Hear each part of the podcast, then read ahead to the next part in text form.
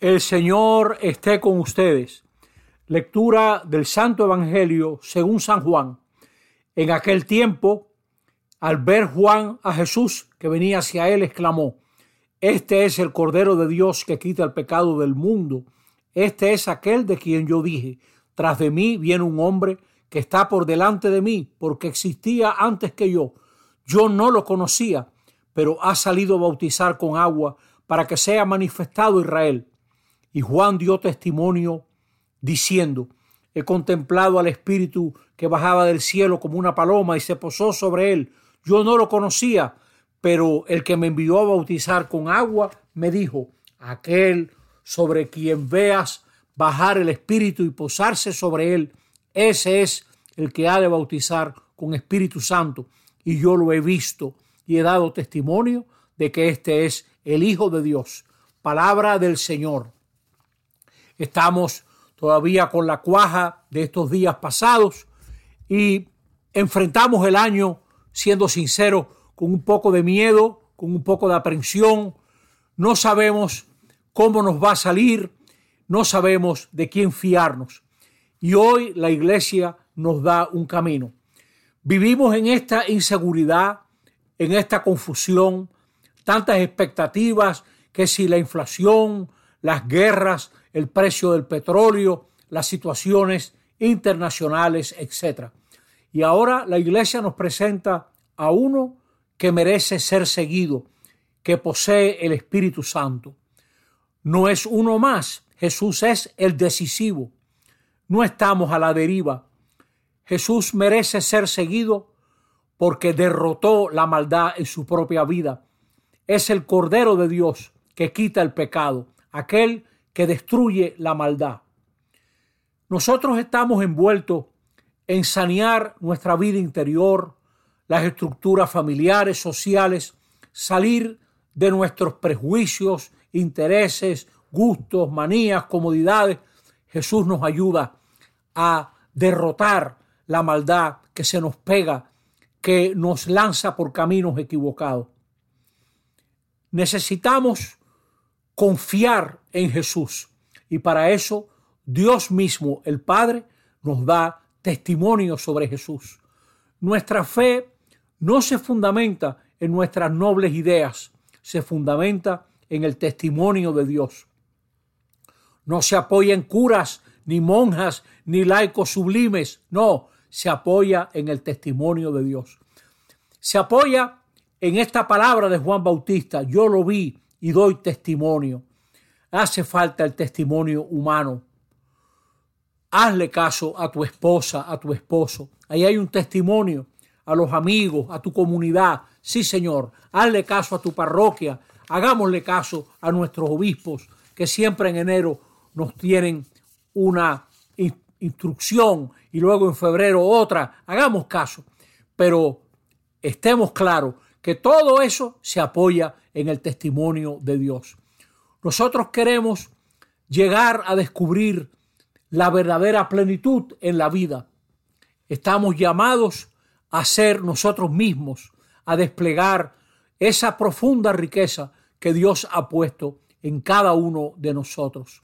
Y para eso, para que descubramos nuestro llamado, la iglesia nos coloca hoy delante de tres llamados.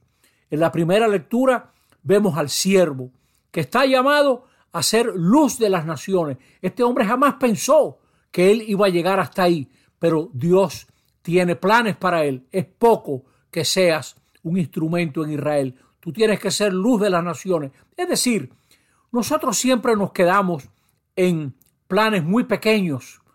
Dios tiene planes mayores. No quiero decir que sean asuntos deslumbrantes o de gran propaganda o de toda una campaña publicitaria, no, es algo que va más lejos de lo que nosotros pensamos. Y Juan Bautista es llamado para ser testigo del Señor. Y Pablo, llamado a esa aventura de hacer algo en nombre de Dios, se metió a un servicio que solo tenía sentido apoyando en Dios. Y así nos toca a nosotros, mujeres y hombres, que estamos delante de esta palabra que la iglesia nos da hoy. nos toca a nosotros, con la ayuda de Dios, descubrir cuál es nuestra vocación más profunda. No quedarnos en nuestros proyecticos. Atrévete a relativizar tu fin de semana, tus comodidades, tu traguito de las siete y media de la noche. Atrévase a relativizar esa comodidad que a veces tal vez no te deja reunirte con una comunidad o no te deja pensar junto con otros cómo pudiera ser un profesional más cercano a los grandes intereses de la República Dominicana, no simplemente el provecho, no simplemente la ganancia. Planes grandes, hace falta hombres y mujeres que quieran ir más allá de su bolsillo y que tengan corazón. Para eso necesitamos derrotar nuestro desorden, darle la mano a ese cordero que quita el pecado del mundo, a ese cordero que sana, que limpia, que transforma y dejarnos bautizar por el Espíritu Santo. Gran cosa es que sea destruida la maldad, pero todavía mayor, todavía mayor, que Dios comparta con nosotros su propia vida para que su misericordia y su amor nos lleve más allá de lo que calculamos. Ese es el Espíritu Santo, la vida de Dios dentro de nosotros, la generosidad de Dios soplando la vela de nuestra vida para llevarnos más allá de nuestros cálculos. Fíjese que aquí hay como dos fases. Está el derrotar la maldad. Hay que derrotar la maldad. Todo el mundo sabe que la basura trae epidemia. ¿Y qué nos traerá? El, el relajo en la familia, la irresponsabilidad en nuestras relaciones.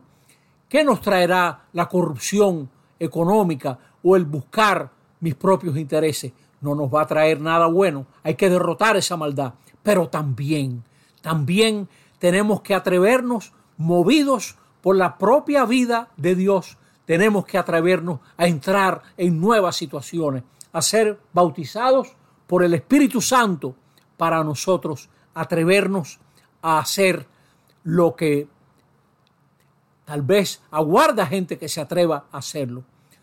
Hoy la iglesia nos dice al comienzo de este año que ya Dios eligió. Dios tiene su Cristo. La paloma tiene dónde posarse. Ya Dios eligió. Y ahora nos toca elegir a ti y a mí en nombre de quién vamos a vivir este año 2023. Que así sea. Amém.